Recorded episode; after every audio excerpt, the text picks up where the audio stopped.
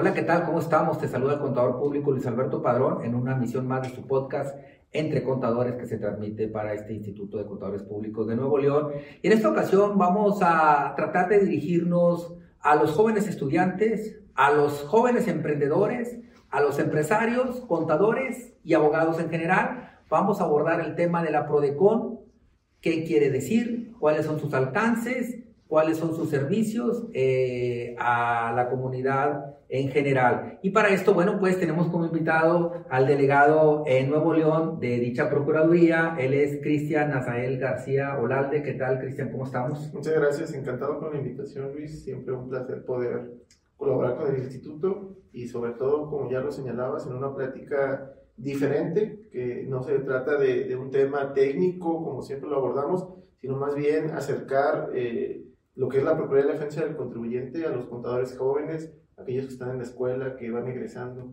Y lo acabas de decir muy bien, acercar, ¿no? En un lenguaje coloquial, quitarle el tema este, técnico, pero sin perder la, la brújula respectiva, ¿no? Entonces ese va a ser el reto del día de hoy, esta entrevista, para que eh, aquel iniciado en el tema de los impuestos, que apenas se está convirtiendo en pagador de impuestos, bueno, pues que sepa que hay una defensoría que es la Procuraduría de la Defensa del Contribuyente, de rompe, rompe, este, Cristian. ¿Qué tipos de problemas eh, puede resolver eh, la PRODECON? Fíjate que la Procuraduría tiene un ámbito de competencia muy amplio, pero para poderlo resumir en palabras lisas llanas, en blanco y negro, simplemente se trata de todas aquellas problemáticas en materia fiscal federal. Si tú tienes una problemática en materia fiscal federal con cualquier autoridad, IMSS, Infonavit, CONAGUA, el SAT, las autoridades coordinadas, en este caso las de finanzas del Estado, cuando actúan en, al marco de, ese convenio de, coordinación con la federación que te están revisando impuestos federales, eh, incluso con Profeco, tratándose de multas que te están queriendo cobrar, ahora que tienen facultades para eh, determinarlas y cobrarlas ellos mismos, la Procuraduría puede ser tu aliado con diferentes servicios que tenemos al alcance, pero en palabras llanas es así materia fiscal federal, cualquier problemática que tengas, vamos a tener un traje hecho a tu medida. Ya lo dijimos, eh, cualquiera eh, ante el SAT, ante el Seguro Social, ante el Infonavit, ante Conagua eh, y también en materia de coordinación fiscal. Y algo bien importante también, cualquier tercero que colabore con la, con la autoridad, como puede ser un particular cuando se trata de retenciones o de emisión de alguna, de alguna constancia, también nosotros tenemos facultades. Ya se ha resuelto en tribunales que estos terceros participan obviamente como colaboradores de la administración pública y ahí le dan competencia a Prodecon. Te pongo un ejemplo muy sencillo. Oye, un tercero me prestó un servicio y no me emitió mi CFDI o me lo emitió con errores y se está negando a, a reexpedírmelo. Entonces puede ir con la Procuraduría y válidamente la Procuraduría puede requerir a un tercero o inclusive a particulares. Cristian, ya resolvimos la pregunta de este, contra quién puedes defender y ahora la pregunta es ¿a quién defiende la Prodecon? a todos, tanto personas físicas, contribuyentes, personas físicas, personas morales. Sí. Eh, ok. De hecho, no tenemos problemática de cuantía, podemos atender asuntos de cualquier cuantía, excepto en temas de representación legal. La representación legal es cuando la Procuraduría se asume como tu abogado. Cuando nosotros te ayudamos a preparar un recurso, una demanda, un amparo, y vamos a tribunales a defender al contribuyente. Ahí es la, el único asunto donde, o el único tipo de servicio donde tenemos una limitante en la cuantía que en este, este año 2023 es de 1.136.000 pesos. Ok. Eh, pero ahí recordar es únicamente eh, impuestos, sin contar con las actualizaciones, los recargos o las multas. El puro impuesto histórico, ese es el que contamos para efectos de esa cuantía, pero fuera de ahí, en cualquier servicio, no importa la cuantía, la propiedad te puede defender. En materia de representación legal, y para decirlo claramente hay esa limitante porque es la parte social de la Procuraduría. Obviamente se asume que una persona a la que le está determinando un crédito de esa cuantía, pues sus ingresos fueron bajos y por lo tanto no tiene obviamente el recurso para acercarse a una eh, defensa de, calidad o una defensa robusta y por eso pues es eh, la Procuraduría quien debe este servicio. Cristian, tu servidor se va a poner en los zapatos del estudiante, del emprendedor, del ama de casa que está intentando mejorar su economía y pues registrarse ante el SAT y que se encuentra ante diversas situaciones. Una de ellas pudiera ser el caso de, eh, precisamente en materia de impuestos estatales, Cristian. Que eh, también llegan y que allí se confunden, ¿no? Ahorita lo dijiste, en materia de coordinación fiscal, pareciera que los gobiernos de los estados, bueno, pues también fiscalizan en materia de IVA y SR, pero también fiscalizan en materia, por ejemplo, de impuestos sobre nóminas, que es en materia estatal. Eh, acláranos el punto. Un contribuyente que omitió el pago del impuesto sobre nóminas y que la autoridad este, estatal le está exigiendo el pago de las multas y demás, intentando también el congelamiento de cuentas bancarias porque también hay facultades, en estos casos, eh, ¿la PRODECON le puede defender? No, como lo señalamos en un principio, únicamente es materia fiscal federal. Pero ojo, como bien lo señalabas, ahora en el Estado tenemos el SAT Nuevo León, que desde el año pasado está, está trabajando, que sabemos se han incrementado los actos de fiscalización, los actos de requerimiento a los contribuyentes, y sí, como lo bien lo señalas, obviamente tienen firmado un convenio de, de coordinación con la autoridad federal y obviamente llevan a cabo también actos en materia fiscal federal, llámese impuesto sobre la renta, llámese IVA, incluso requerimientos. Lo, lo más común es que el SAT les pasa un listado donde les dice, mira, todos estos contribuyentes no me han presentado la declaración provisional de tal mes y entonces el Estado lo que hace es notificar eh, requerimientos y multas relacionadas con ese incumplimiento. ¿no? Pero también te puede iniciar alguna auditoría. Tenemos una, una dirección específica en el SAT Nuevo León de, Comercio Exterior, Dirección de, Comercio Exterior, que también te revisa, obviamente, impuestos federales, pero también puede impuestos federales de importación, etc. Contra ese tipo de actos de la autoridad eh, estatal, digamos, cuando actúa como federal, ahí los podemos defender. Cuando están viendo temas de nómina, Ahí no, pero hay un tema bien interesante. Hay muchas veces que el contribuyente, le, como bien lo acabas de señalar, va a su banco o abre su aplicación y tiene su cuenta bloqueada y no sabe por qué se acerca a, cualquier eh, sucursal de su banco y le dicen, la autoridad fiscal este, te embargó tu cuenta. Y no sabe quién fue o le dicen, fue eh, gobierno del Estado, pero no sabe por qué. Ahí sí lo podemos ayudar, por lo menos a que sepa cuál es el motivo del embargo porque nosotros le emitimos el requerimiento y le preguntamos, tanto ya sea la autoridad federal, de la autoridad eh, local, si emitieron obviamente esa orden de embargo y por qué motivo, si existe un crédito fiscal, si existe algún procedimiento de auditoría que no haya atendido el contribuyente o cualquiera de los supuestos que todos podemos conocer que por los que te pueden embargar tu cuenta. Y entonces ya la autoridad estatal nos contesta, sí, yo se la embargué por este supuesto. Y si es federal, ahí podemos continuar con el procedimiento. Si no, por lo menos ya orientamos al contribuyente, se trata de un tema eh, estatal y le decimos con quién se puede.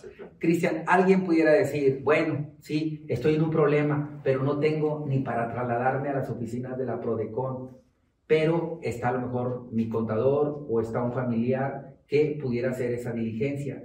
Esta persona dentro de sus capacidades pudiera decir, no, pero no tengo el poder eh, respectivo para que esta persona me represente y a lo mejor se vence y dice, no, pues no puedo acudir a la PRODECON. ¿Cuál es la realidad en este sentido? Es decir, se puede o la PRODECON acepta en un momento determinado eh, que un tercero acuda representando a ese contribuyente que pues a todas luces se le impuso alguna multa, se le cancelaron sellos o este congelamiento de cuentas como ahorita veíamos. Mira, conforme al código fiscal y todos lo sabemos en materia fiscal, pues no puede haber gestión, tiene que haber alguien que esté debidamente autorizado, que cuente con facultades. Sin embargo, para recibir, eso es para promover algo, para presentar una demanda, para presentar una queja, para firmar a nombre de... Tiene que consentir el, contribuyente sin o el embargo, representante legal. Sin embargo, para recibir una asesoría no es así. Por ejemplo, y, y, eso es bien importante porque Prodecon no, no es eh, que le quite trabajo a los contadores o a los abogados, al contrario, es una herramienta que los contadores y los abogados han venido utilizando en favor de sus propios clientes, de sus propios contribuyentes. Es luego que un contribuyente puede llegar directamente a la Procuraduría, pero es raro que un contribuyente que se dedica a algo totalmente ajeno a lo fiscal incluso sepa cuál es la problemática que tiene y se acerque a un contador este, o algún abogado y este se puede... Eh, puede tomar de la mano eh, con Prodecon para poder ayudar al contribuyente. Para cualquier asesoría no requieres un poder, no requieres una autorización, puedes acudir, plantear la problemática y desde luego que te vamos a dar la asesoría y te vamos a ofrecer el servicio respectivo. Ya para formalizar un servicio, como puede ser una solicitud de algo conclusivo, para presentar una, una demanda, como puede ser a través del, del, servicio de representación legal, o para solicitar una consulta especializada, o cualquier otra cosa ya más, eh, digamos, un poco más técnica, un poco más profunda, que si requiera que el contribuyente esté plenamente enterado de lo que se está haciendo, ahí sí requerimos que acuda al contribuyente o que tenga el poder correspondiente. Pero para la asesoría, para decirle, esta es la panorama, estas son las opciones que tenemos, no requiere algún poder ¿Cómo han echado mano de la tecnología, este, pues bueno, para evitar también esos traslados por parte del pagador de impuestos? ¿Se le puede dar una, brindar asesoría vía telefónica, vía correo electrónico? Sí, es correcto. Fíjate que eh, ahora con el tema de la, de la pandemia, pues se aceleraron todas eh, las aplicaciones de los medios tecnológicos para poder brindarle más servicios al contribuyente, podernos acercar ya que no podíamos hacerlo cara a cara, ¿no? Entonces, implementamos algunas, algunas cuestiones o herramientas tecnológicas como son el sistema de citas en Prodecon, no funciona como el SAT, no se espanten, en este, si hay disponibilidad, también puedes acudir sin cita, desde luego, pero si tú tienes un horario o una fecha específica, digas, bueno, aquí se me acomoda por el trabajo, o eh, en, este horario, pues te acabo de dejar a los niños en la escuela y me queda pasar a la oficina, pues bueno, tú vas a escoger tu, tu cita en el portal de, de Prodecon y vas a escoger la fecha y la hora y vas a tener reservado ese horario. Puedes, al momento de seleccionar tu cita, escoger dos opciones, la presencial o virtual. Y entonces, si tú escoges presencial, pues vas a acudir normal a las oficinas. Pero si escoges la virtual, te va a llegar una liga de una sesión de Zoom.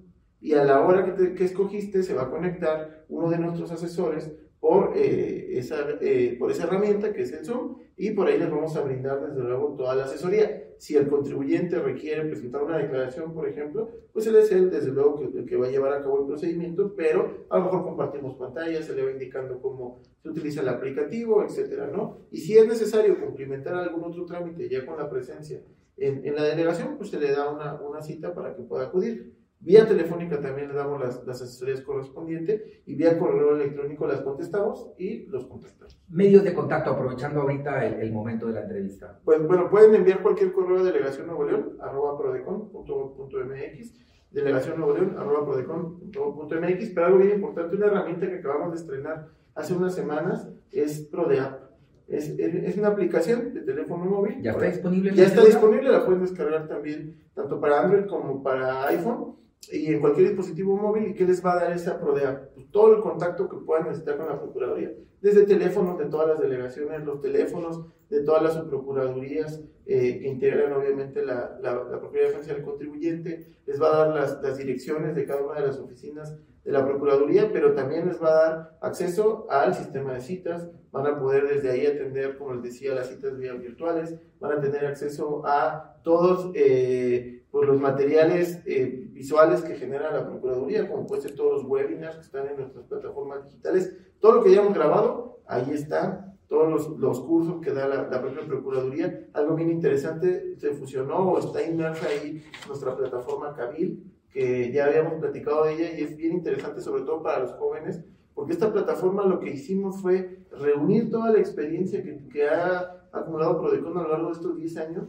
y ponerlo en un aplicativo para todos los contribuyentes. Tiene dos, además de todos los libros que se han publicado, eh, cuadernillos este, y, artículos de la, de la Procuraduría, pues vas a encontrar ahí también, ¿qué vas a encontrar? Formatos de todas las solicitudes de devolución que ha presentado Prodecon, formato de todos los trámites que le dieron a los contribuyentes, obviamente sin datos personales, para que un propio contribuyente que diga, bueno, a lo mejor no quiere la Procuraduría, eh, o un contador que va empezando y diga, pues necesito preparar a lo mejor una solicitud de devolución en tal, eh, tal tema, pues bueno, esos son los formatos que han sido eh, con resultados positivos para la Procuraduría, ahí están formatos de demanda, formatos de recursos, formatos de amparos, formatos de reconsideraciones administrativas, formatos de alguna petición, a lo mejor de disminución de coeficiente de utilidad para pagos provisionales. Todos los escritos que hayamos elaborado en la Procuraduría están ahí. En Cabil. En Cabil. No en la plataforma que... Sí, Cabil está inmersa en la PRODEAP. O sea, si yo entro a la, a la plataforma, a la app, allí también voy a encontrar propiamente Cabil y voy a encontrar toda la biblioteca digital, incluso de todos los libros, de toda eh, la producción editorial que ha tenido la Prodecon a lo largo de estos años. Sí, es correcto. Ahí vas a encontrar, obviamente, el manual de cumplimiento tributario, los cuadernillos de fecha cierta, el tema de carta aporte, cancelación de certificado de sello digital, todas las publicaciones que ha hecho la Procuraduría y, como decía, también todos los webinars que, que hacemos, entrevistas que hacen todos los delegados, los, el procurador, los procuradores, ahí vas a encontrar todo. ¿La revista Prode Contigo? También, también ahí la vas a encontrar. Prode Contigo es algo que nos tiene muy orgullosos porque nació como un boletín cualquiera que se publicaba en la página oficial de Prodecon, donde decíamos, eh, pues en tres o cuatro líneas, algunos casos de éxito que hubiera tenido la Procuraduría, pero sentíamos que quedaba más como pues un anecdotario ahí sin, sin mayor sentido, ¿no? Entonces eh, lo platicamos al interior de la, de la Procuraduría y eh, se decidió hacer una revista bimestral donde todos los colaboradores, todos los colaboradores de, de, la Procuraduría, de las delegaciones, pues tenemos eh, trámites o vemos asuntos diversos. Imaginen todas las problemáticas fiscales que se presentan en el país. Entonces, si por ejemplo yo tuviera algún asunto que me parece interesante, que que, sobre el cual quisiera escribir, escribo un artículo, obviamente se revisa, se cura y se publica en esa revista de manera bimestral. Entonces vas a encontrar temas muy diversos, vas a encontrar temas muy interesantes e incluso datos curiosos fiscales internacionales, noticias internacionales también en materia fiscal. Eh, y pues es una herramienta gratuita para todos los contribuyentes, para todos los jóvenes contadores que se quieren iniciar y sobre todo algo bien importante si tú dices, a lo mejor yo tengo esta problemática, se parece a lo que escribió cierto director general de algún área de la Procuraduría, pues bueno, ahí en Cabil tienes la, tienes la revista, tienes quién lo escribió y tienes los datos de contacto de ese servidor público. Seguramente te puedes acercar a él y le va a dar mucho gusto poderte compartir los pormenores y si la Procuraduría eh, si lo decides, la propiedad te puede apoyar también. Nos hemos encontrado incluso publicaciones generadas para peques, ¿no? El lenguaje prácticamente para los infantiles antes de que se conviertan en pagadores de impuestos. Sí, tenemos un libro que se llama Lo de Compeques, que eh, se preparó con un tema de cultura cívica, desde luego, pues no les vamos a explicar. Está caricaturizado, ¿eh? Es correcto, y con juegos, etcétera. Lo que se trata es explicarle a, a, los más pequeñitos de qué se trata el mundo de los impuestos, obviamente sin nos contando. Claro, Cristian, regresemos a las problemáticas, ¿no? A la realidad que vive el empresariado mexicano, ¿no? Y uno de ellos es la cancelación de los sellos eh, para poder eh, facturar, para poder emitir una nota de crédito, para poder técnicamente cobrar con, una vez emitiendo el complemento de pago, para poder timbrar la nómina. Esto equivale a prácticamente una este, clausura virtual de la empresa, ¿no? En temas digitales. Le llamamos, te cierran la llave, famoso certificado de sello digital. Eh, ¿Cómo puede ayudar la Prodecon una vez que el pagador de impuestos se ve inmerso en este problema? Podemos ayudar de dos formas.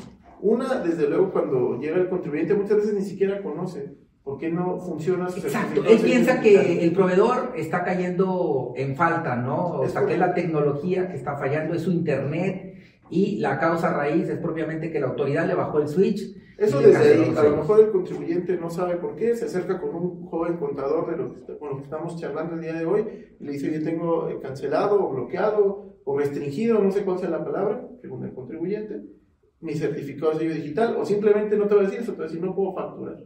¿Qué pueden hacer estos jóvenes contadores? Pues obviamente entrar a la página del SAT, en el visor van a advertir que dice restringido o cancelado conforme al 17 HBIS del Código Fiscal de la Federación. un poquito ahí para nuestro público, ¿no? Que habría la cancelación definitiva, pero también previamente a esto hay una restricción temporal. ¿Cuál es la diferencia para que le puedas explicar a nuestro público? Sí, para allá vamos porque podemos hacer cosas diferentes partiendo de cuál es la situación que tienes. Si tú apenas tienes la restricción del certificado de sello digital, tenemos que ver en qué momento te notificaron ese oficio. Para eso, en la Procuraduría, vamos a entrar a tu buzón, luego tú vas a conservar tus claves, nosotros no nos quedamos con ninguna contraseña, es más, nunca te creamos una contraseña nosotros, se le brinda el teclado al contribuyente para que lo haga, entramos, revisamos y vemos si está notificado en tu eh, buzón algún oficio donde te haya restringido tu certificado de sello digital.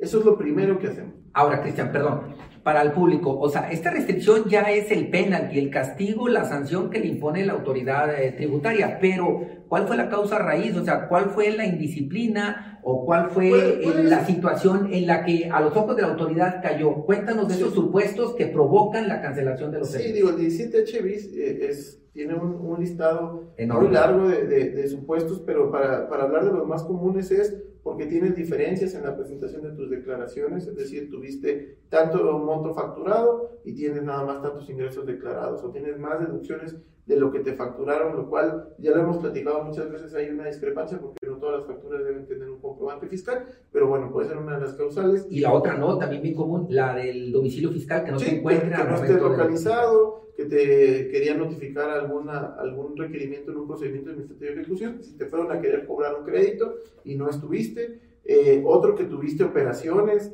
con las personas que están listados en el 69B, que son la famosísima lista, lista negra del SAT, eh, etcétera, ¿no? Entonces, hay un cúmulo de supuestos por los cuales te pueden restringir tu sello digital. El primer paso, lo primero que va a hacer la autoridad antes de cancelarte ese sello, te lo va a restringir. Es como te, te avisa, estás en uno de estos supuestos, por lo tanto te voy a restringir el uso del certificado en lo que me aclaras esa situación. Aquí es bien importante utilizar esa herramienta y en cuanto te des cuenta que no puedes facturar, acudir a la Procuraduría o acudir con tu asesor o con tu contador. ¿Por qué?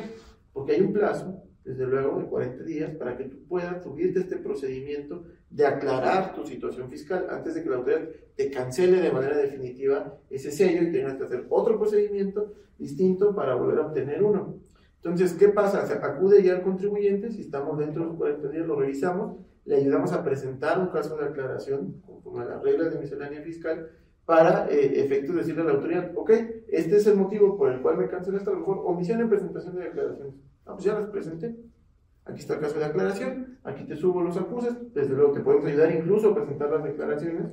Se sube y se le dice a la autoridad, revisa si con eso ya es suficiente para que tengas por aclarar la situación por la que me restringiste.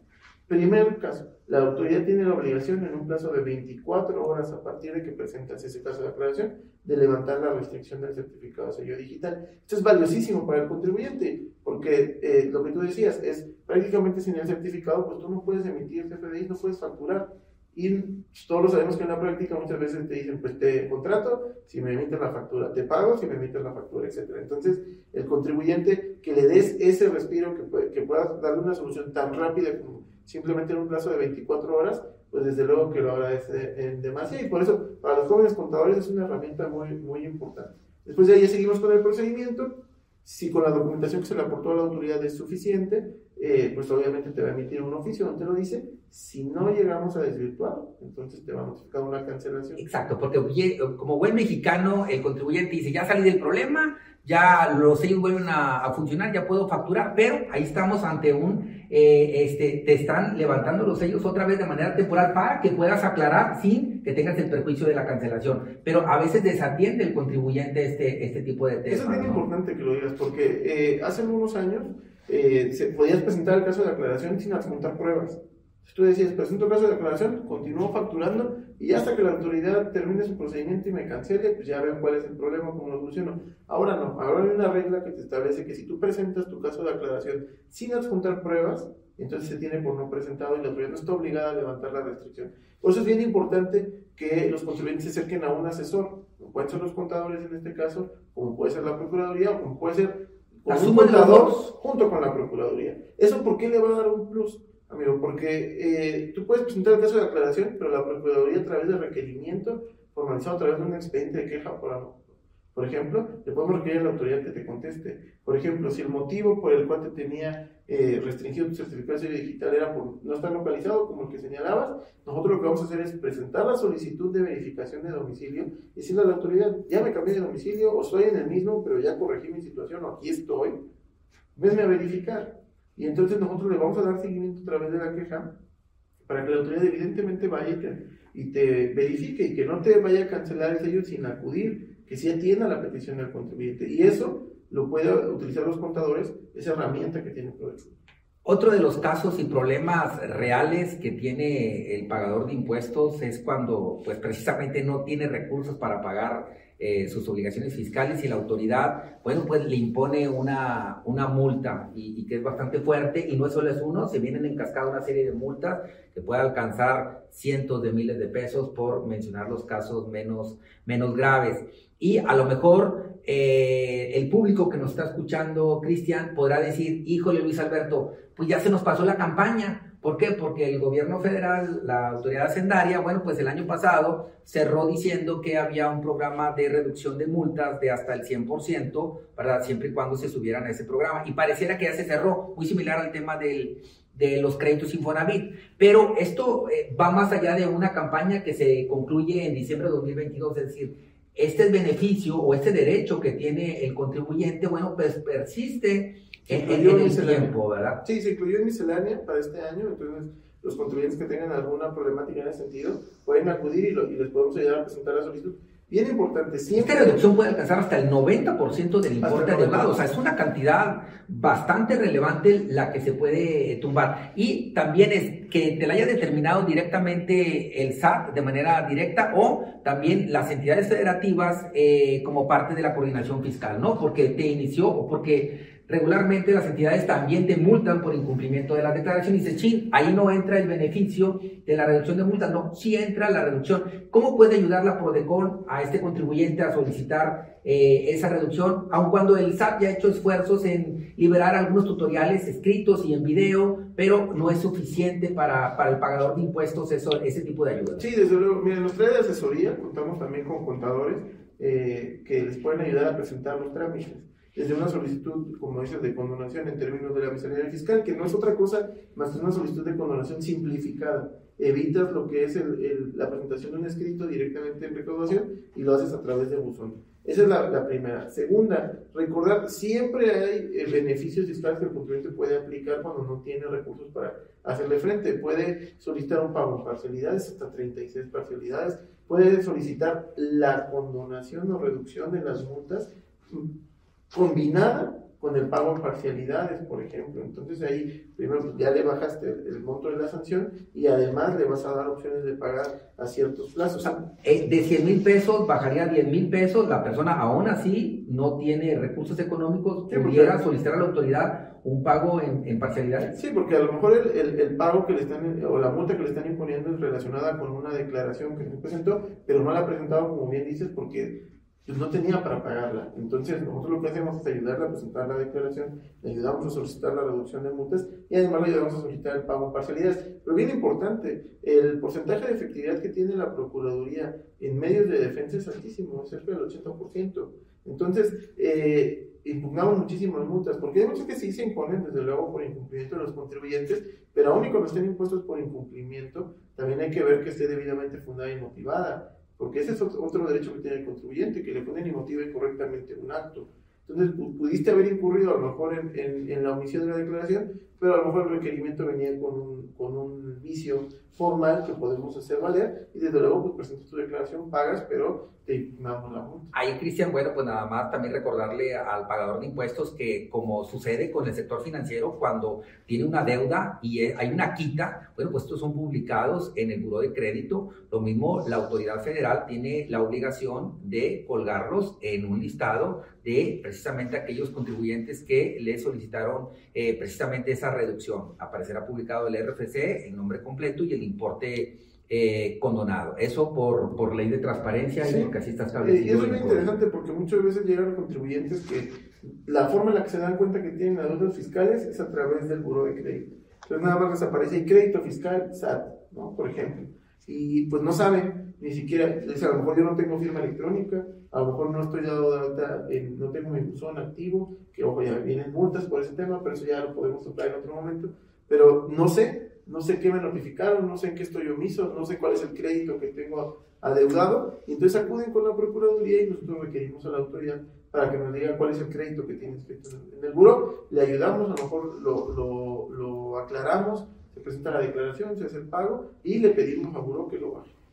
Estamos con Cristian García, él es el delegado de la Prodecon en Nuevo León y estamos abordando de manera general cuáles son los servicios que presta esta Procuraduría. Otro de los temas no menos importantes es cuando el pagador de impuestos o contribuyente, bueno, pues precisamente le congelan o le inmovilizan las cuentas bancarias. Dicen, hombre, es un tema mayúsculo este, y que no me podrá defender la Procuraduría o intentan acudir erróneamente a la Profeco en su desesperación o acuden ante la Conducet pensando que es un problema este, otra vez tecnológico o financiero. Eh, ¿Dónde estamos parados? Y si la Prodecon puede ayudar al pagador de impuestos ante la inmovilización de cuentas bancarias. Sí, es de lo más común, es de los asuntos más comunes que tenemos en Más comunes y más graves, Cristian. Sí, porque llega un contribuyente, imagínate, nos ha tocado... no puede pagar ni siquiera la nómina de sus trabajadores. Hay, gente que, por ejemplo, mamás solteras, que, que, cuidan a sus hijos, de su familia a partir de, de los ingresos que tienen en esas cuentas y no tienen para pagar comida, eh, gastos escolares, etcétera, gastos básicos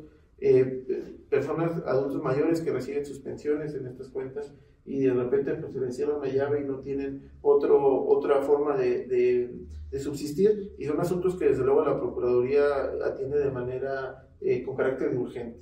Ahí primero lo que verificamos con los contribuyentes es que la cuenta que les hayan embargado no sea de nómina. Recordemos que los, las cuentas de nómina son inembargables. Si tú recibes depósitos de nómina en esa cuenta, no te la deben de haber embargado. Y muchas veces, y, y, no es obviamente decir que todas, pero en muchas ocasiones ni siquiera es responsabilidad de la autoridad fiscal. La autoridad fiscal ordenó el embargo de cuentas bancarias hasta por tal cantidad, pero no conoce cuáles son las cuentas bancarias que tienen, en qué, banco, en qué banco las tienen ni los conceptos. Entonces le dice, embarga estas cuentas. Y son los bancos que a lo mejor, pues obviamente al llevar a cabo sus procedimientos, se exceden y bloquean todas las cuentas, a lo mejor por el total del recurso que está en la cuenta y no solo por el monto del crédito, o bloquean eh, cuentas, como decíamos, de nómina. Ahí, desde luego que la Procuraduría de manera inmediata, a través de un procedimiento de quejas, hacemos los requerimientos correspondientes. Tenemos un, un programa eh, interno muy, muy ágil, que es con la Comisión Nacional Bancaria de Valores, que nosotros le, le, enviamos a través de un sistema que tenemos interno entre autoridades los datos del contribuyente y le pedimos, oye, dime si, qué autoridad fue la que ordenó el embargo de esta cuenta, porque como bien lo decías, imagínate que llega un contribuyente y te dice, no tengo para darle de comer a mi familia, eh, mi dinero está en esa cuenta y está bloqueada y no sé quién me paga. Entonces, en lo que yo me tardo, eh, Cristian, en notificarle a todas las autoridades fiscales federales y me contesten eh, quién fue quien le embargó y el motivo, pues no le doy una respuesta ágil al contribuyente, me voy a tardar bastante tiempo en de los oficios. Entonces, a través de este sistema que tenemos, le preguntamos a la Comisión Nacional Bancaria de Valores que nos diga qué autoridad fue la que lo ordenó y por qué motivo. Y nos contesta muy ágil, no es un oficio ni mucho menos, es un sistema y nos contesta fue esta autoridad. Entonces, de manera inmediata, nosotros tenemos los datos de a quién tenemos que requerir y decirle eh, desde ese momento, oye, autoridad, tú ordenaste este embargo a través de este de este folio SIARA, que le conocemos todos, que es el sistema que se utiliza para comunicarse con la Comisión Nacional Bancaria de Valores de Instituciones Financieras, y decimos, esta cuenta es de nómina, aquí tienes el contrato, aquí tienes un estado de cuenta donde puedes advertir los depósitos, aquí tienes los FDI donde se advierte a qué cuenta es depositado, el CFDI de nómina donde se advierte a qué cuenta es depositado, o el, obviamente el tema de la pensión, y con eso le aclaramos que es una cuenta de nómina, y eh, le pedimos que levante el embargo, lo hace de manera muy ágil, le damos seguimiento y también cuando la autoridad nos dice, ya le avisé a la comisión, nosotros le decimos, nos vamos a comunicar con la Comisión Nacional Bancaria de Valores, le decimos, ya tienes el folio CERA, por favor agilízalo con el, con el banco para que te puedan levantar el embargo. Cuando es una situación que no es una cuenta de nómina, que es un embargo diverso, a lo mejor una medida precautoria dentro de una auditoría porque no fue atendida, bueno, pues vamos al contribuyente, atender la auditoría, verificar que los supuestos por los cuales estén embargando sean correctos, aclararlo y pedirle a la autoridad que levante el embargo. Cristian, pregunta académica que lo haría eh, el estudiante de la carrera de negocios o de leyes. ¿Qué hay de los criterios sustantivos? ¿Qué son? ¿Para qué sirven? ¿Dónde se pueden localizar? Los puedes localizar también en la PRODEAC, en la página. Tenemos una herramienta que se llama Buscador de Criterios, así está en la página de PRODECON, pero también el enlace lo vas a poder encontrar desde ahí. Es algo bien interesante. Dentro de las funciones de la Procuraduría tenemos un comité técnico de normatividad. Este sesiona cada mes y lo que hace es, eh, pues todo está integrado desde luego por el, por el señor procurador, por los procuradores, por los directores generales, por los delegados. Entonces, digamos que es la, eh, eh, a nivel nacional, nos reunimos una vez al mes por, por videoconferencia y todos los que integramos el, el, Comité Técnico de Normatividad hacemos propuestas de criterios. ¿De dónde nacen? Puede haber criterios jurisdiccionales, criterios sustantivos, criterios normativos. Los jurisdiccionales nacen de eh, los asuntos que ganamos en medios de defensa y reflejan cuál fue el criterio de los juzgadores, puede ser un magistrado que nos haya dado la razón en, un juicio de nulidad, por ejemplo, puede ser de, un juzgado distrito, de un, tribunal colegiado, a lo mejor en un amparo, o puede ser incluso en un recurso de revisión o de revocación, que la autoridad misma haya revocado su propio acto. Cuando ahí lo que hacemos es exponer qué fue lo que dijo Prodecon, por qué creíamos que, que ese acto era eh, ilegal, por qué estaba violentando sus derechos y qué fue lo que resolvió el, la autoridad jurisdiccional. Por eso se llaman criterios jurisdiccionales y qué fue lo que se obtuvo, porque a lo mejor muchos contribuyentes tienen eh, problemas similares y de esa manera le damos cierta publicidad. Es más o menos parecía una tesis, pero una lectura mucho más sencilla. Los criterios sustantivos son idénticos a los jurisdiccionales, pero nacen de los demás procedimientos de PRODECON. Es decir, no nace de un juicio de nulidad, ni nace de un procedimiento o un pronunciamiento de un juez o de un magistrado. Nace de los pronunciamientos que hace la propia Procuraduría. Pongo un ejemplo. En una queja, donde advirtamos que una autoridad estuvo violentando los derechos del contribuyente y le emitimos una recomendación pública. Esa recomendación pública, desde luego, que va a decir, autoridad, emitiste este acto, aún y cuando tenemos eh, dentro de la queja la opción de que recompusieras al contribuyente, no lo has hecho y te recomiendo públicamente que hagas A, B, C. Ah, bueno, pues de ahí obtendremos, obviamente, los fundamentos y los motivos y eh, hacemos un pequeño criterio sustantivo que le sirva al contribuyente para conocer cuál es el, precisamente el criterio de la Procuraduría en ese, ese tipo de asuntos. Ojo, no son criterios que sean vinculantes para la autoridad o para los juzgadores, pero sí te sirven porque eh, en ese, por ejemplo, tú vas a buscar criterio y lo buscas por palabra, o lo buscas por número, o lo buscas por título. Y te va a aparecer los criterios que tenemos. No solo vas a encontrar el criterio donde lo damos ya desglosado eh, de una fácil comprensión, no, vas a encontrar el documento a partir del cual nace, desde luego omitiendo los datos personales de los contribuyentes, pero con un simple clic te vas a ir a la sentencia, con un simple clic te vas a ir a la recomendación pública, a la consulta especializada, al análisis sistémico del cual nació, ¿no? Entonces vas a tener al alcance todos los argumentos para tú poderlos replicar en un medio de defensa o poderlo replicar ante eh, pues algún tema que los puedas ocupar ¿no? con la propia autoridad. Valdría la pena, ahorita estaba viendo ahí la necesidad de hacer un recorrido virtual eh, por toda esta plataforma porque es demasiada la, la, información y que a veces esos grandes esfuerzos que hace la PRODECON, bueno, pues para mucha de la gente eh, no es, está allá al alcance de su mano, pero lo desconoce, ¿no? Y para eso es este foro, es esta entrevista para lograr llegar a más personas y que estas, bueno, pues utilicen esas, esas herramientas por Yo les, les, recomiendo mucho descargar la aplicación, sobre todo a los contadores para el tema de Cabil, porque te digo, eh, puedes decir, bueno, y insisto con las devoluciones, pero vas a encontrar cualquier otro trámite que haya hecho la Procuraduría. Pero si tú dices, bueno, voy a pedir una devolución de IVA con ciertas características, ya lo hicimos. Ya está ahí el, el escrito, ya no tienes que meterte en temas de fundamentación, etc. Simplemente es adaptar tu caso específico al escrito y lo vas a tener listo. Desde luego, lo puedes preparar, obviamente, y lo digo abiertamente, para eso es, para ayudárselo al contribuyente, para ayudárselo a los contadores, para dar una mayor cultura contributiva. Y desde luego, si es un contador joven o un abogado joven, eh, pues puede ir a la Procuraduría y nosotros con mucho gusto lo vamos a revisar, lo vamos a, robustecer si es necesario, o le vamos a explicar cuál es el trámite que tiene que realizar. Pero desde luego, ya que si yo hubiera querido yo al momento de estudiar, tener una herramienta como cabeza donde siempre prepara una demanda, prepara una, eh, una sentencia, etcétera, ¿no? Eh, y ahí están, ahí están todas a tu alcance, incluso por propia cultura contributiva, eh, cuando estás estudiando, ahí lo, es información que te va a ser de, de, mucha utilidad, que además es gratuita, 100% gratuito, todos los servicios de la Procuraduría son gratuitos y están al alcance de, de cualquiera. Cristian, estamos llegando a la recta final de esta entrevista. ¿Cuáles son los principales problemas? ¿Qué es lo que le duele al pagador de impuestos? ¿Por qué ocurre a la PRODECON a solicitar eh, una defensa? Pues mira, desde luego hay que decirlo, multas, como señalabas, multas por omisión en presentación de declaraciones, por diferencias, por no estar localizado, eh, etcétera, ¿no? Esos, esos son, digamos que los más recurrentes,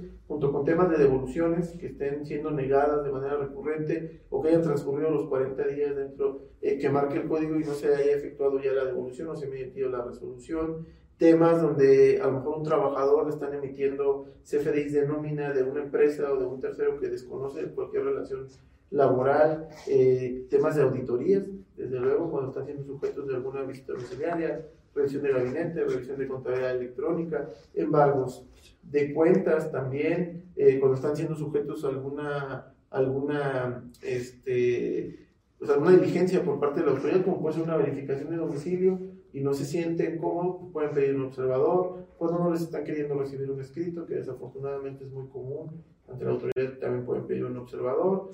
Eh, tenemos un sinfín, un número importante de, de problemáticas eh, muy diversas. Te pongo un ejemplo de algo que, estamos viendo hoy en día, eh, una problemática que surgió, que ya no debería existir, desafortunadamente. Aquí hay una persona que hace un trámite para que se le reconozca un cambio de género hace todo su, su, trámite, obtiene ya su sentencia, obtiene su nuevo INE, obtiene su nuevo CUR, todo. Ya, él, ya el Estado mexicano le reconoce su nuevo género, pero cuando acude al SAT a hacer la modificación de su RFC, no le quieren hacer la modificación, porque dicen que no existe un supuesto para realizar esto. Anteriormente se resolvía muy fácil, incluso en algunas publicaciones de Prodecon ya estaba la respuesta. ¿Qué pasaba? Tú te podías inscribir al RFC, le llevábamos inscripción por CURP, no sé si la recuerdas que podías hacer una inscripción directamente en la página del SAT. Ahora, ahora cambió, ahora tú ya no te puedes inscribir al RFC sin acudir a una administración desconcentrada de servicios al contribuyente. Puedes hacer tu preinscripción, pero para concluirla tienes que acudir. Y está bien, porque así se, se cuidan los datos de las, de las personas. Pero ¿qué pasaba antes? Esta persona ya tenía un RFC, hacía su inscripción con su nuevo CURP, en, la página del SAT y solo acudía y, a solicitar su, su, firma electrónica. Y entonces ahí el sistema detectaba que había dos RFCs con mismos datos este, del contribuyente y eh, los bloqueaba los dos. Acudía a Prodecon, explicaba a la autoridad y verificábamos que no tuviera obligaciones pendientes en el RFC anterior, se cancelaba el anterior y se quedaba el nuevo. Ahora ya no se puede hacer eso porque una persona ya no puede tener los dos RFCs porque ya no puede inscribirse a través de CURP tiene que ir. Y entonces acude y si le autorizan la modificación de su nombre, de su curva, etcétera, pero no la modificación al RFC. Y muchas veces por los cambios de nombre que pueden suscitarse, pues obviamente los dígitos en el RFC no van a empatar. Y uno de los derechos que tiene este contribuyente es no tener que dar explicaciones de por qué discrepa su RFC con su nombre. Y entonces ahí, eh, hemos, a través de queja, hemos logrado que muchos administradores les hagan la modificación en el, al momento que acuden con Prodecon, obviamente previa cita, desde luego cuidando las formalidades del Servicio de Administración Tributaria, pero acuden, acude el observador, se le explica al administrador, se sensibiliza el tema y le hace la modificación en el RFC. En algunos otros casos, desafortunadamente, hay administradores que no lo comparten, que, que dicen no está en, en mis eh, dentro de mis facultades hay una regla miscelánea fiscal, pero no en todos los casos aplica porque tendría que ser un asalariado, tener cinco años. Tiene unas reglas ahí básicas, pero en muchos casos no aplica. Y entonces ahí lo que hacemos es, ok, me dices que no, levanto una, una constancia de hechos, presento un caso de declaración, es decir, genero un acto para poderlo impugnar y entonces me voy a medio de defensa y ya o que sea una autoridad judicial quien le pida al SAT que haga esa modificación. Ejemplos como ese tenemos muchos. Eh, que a lo mejor pudieran parecer que no son muy comunes, pero si tú contribuyente tienes alguna problemática individual, o no, no tiene que ser la más general siempre. Cualquier problemática que tú tengas, vamos a tener un traje hecho a la medida para que junto con tu contador o de manera individual o junto con tu abogado puedas acudir y puedas obtener todos los servicios de la Procuraduría. Cristian, pues darle las gracias a el público, al auditorio que permaneció a lo largo de esta charla y digan, ¿sabes qué? Me estoy enamorando de los servicios y de la filosofía de trabajo de la Prodecon y que dijeran, ¿cabrá la posibilidad de incorporarme, de contratarme, de hacer el servicio social en la Prodecon? ¿Cuál sería la respuesta a ese joven que dice, oye, este, fíjate que después de haber visto todo lo que el esfuerzo que hace por eh, este, el contribuyente, esas personas quisieran estar eh, haciendo equipo con, con, la Prodecon. ¿Es posible esto y cuáles son los, los requisitos? Sí, sí pueden acudir, desde luego habría que revisar eh, con cada una de sus instituciones qué es lo, lo, que les piden para realizar su servicio social o sus prácticas profesionales, pero sí pueden acudir. Nosotros tenemos eh, compañeros contadores, casi son los que siempre pedimos porque son los que más nos enseñan a, nosotros los, los, abogados en la Procuraduría, que están haciendo servicio social, que están haciendo prácticas profesionales y algo bien interesante Todas las contrataciones que hemos hecho, yo creo que en cuatro años, todas han venido de chicos que han hecho servicio social, que vemos que tienen la camiseta bien puesta, no por la Procuraduría, por el contribuyente.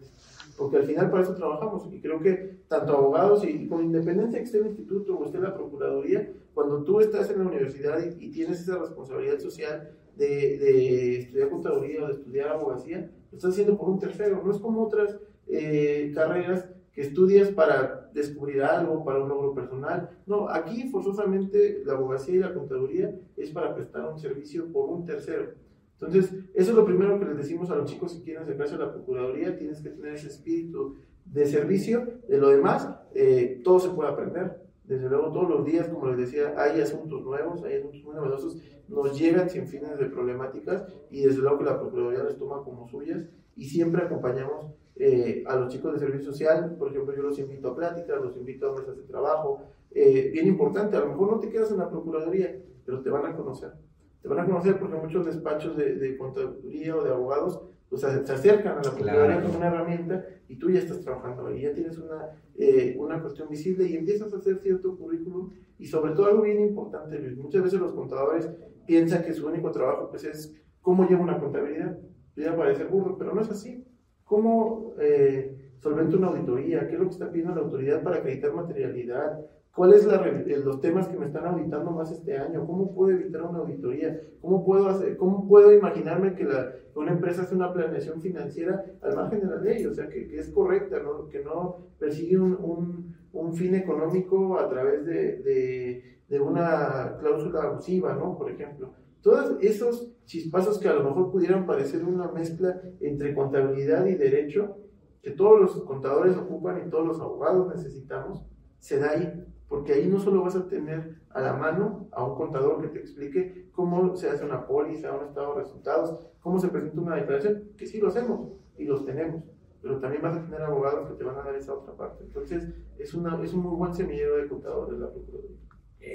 Cristian Azael García, delegado de la Prodecon en Nuevo León. Ya estamos llegando ahora sí a concluyendo esta charla. Eh, toda la charla, como han visto, han sido una serie de mensajes, una serie de recomendaciones y por eso este programa se graba y lo puedes retransmitir a través de Spotify, a través de Apple Podcast. Entonces, ya para cerrar y para concluir con broche de oro, ¿algún mensaje final eh, para el público? ¿Algo que quieras recomendarle este, como delegado de la Prodecon? Hay un, hay un lema que, que tiene la Procuraduría que dice Prodecon, por ti estamos aquí. Y es verdad, no hay otra forma de entender la subsistencia de la Procuraduría o sus delegaciones si no fuera por la necesidad del servicio que se presta. Todos los años, afortunadamente, han venido incrementándose en un porcentaje relevante el número de servicios que prestamos, el número de contribuyentes a los que atendemos. Ahí está la materia. Son las problemáticas fiscales que le permiten a nuestro Estado, en este caso a Nuevo León, desarrollarse, que su actividad económica fluya. Y si un contador, si un abogado joven no tiene a lo mejor una, una tradición de familia, de contadores, de abogados o una plataforma en la que sienta que puede ser apoyado, lo tiene la Procuraduría, que también es una labor social y lo hacemos mucho ir a, ir a universidades para poderlos apoyar. Entonces, no tengan duda en acercarse todos los jóvenes contadores, eh, tanto al instituto, que desde luego es su primera herramienta en el Estado, eh, por su tamaño, por los excelentes eh, integrantes que tiene, pero también a la Procuraduría, ocúpenlo como una herramienta, si no se quieren quedar a trabajar ahí, por lo menos van a generar algún tipo de experiencia. Y si se quieren quedar ahí, como les digo, hay, hay forma de poderlos contratar en su momento y, y, tengo el gusto de que muchos de mis colaboradores en la delegación en algún momento fueron parte del servicio social.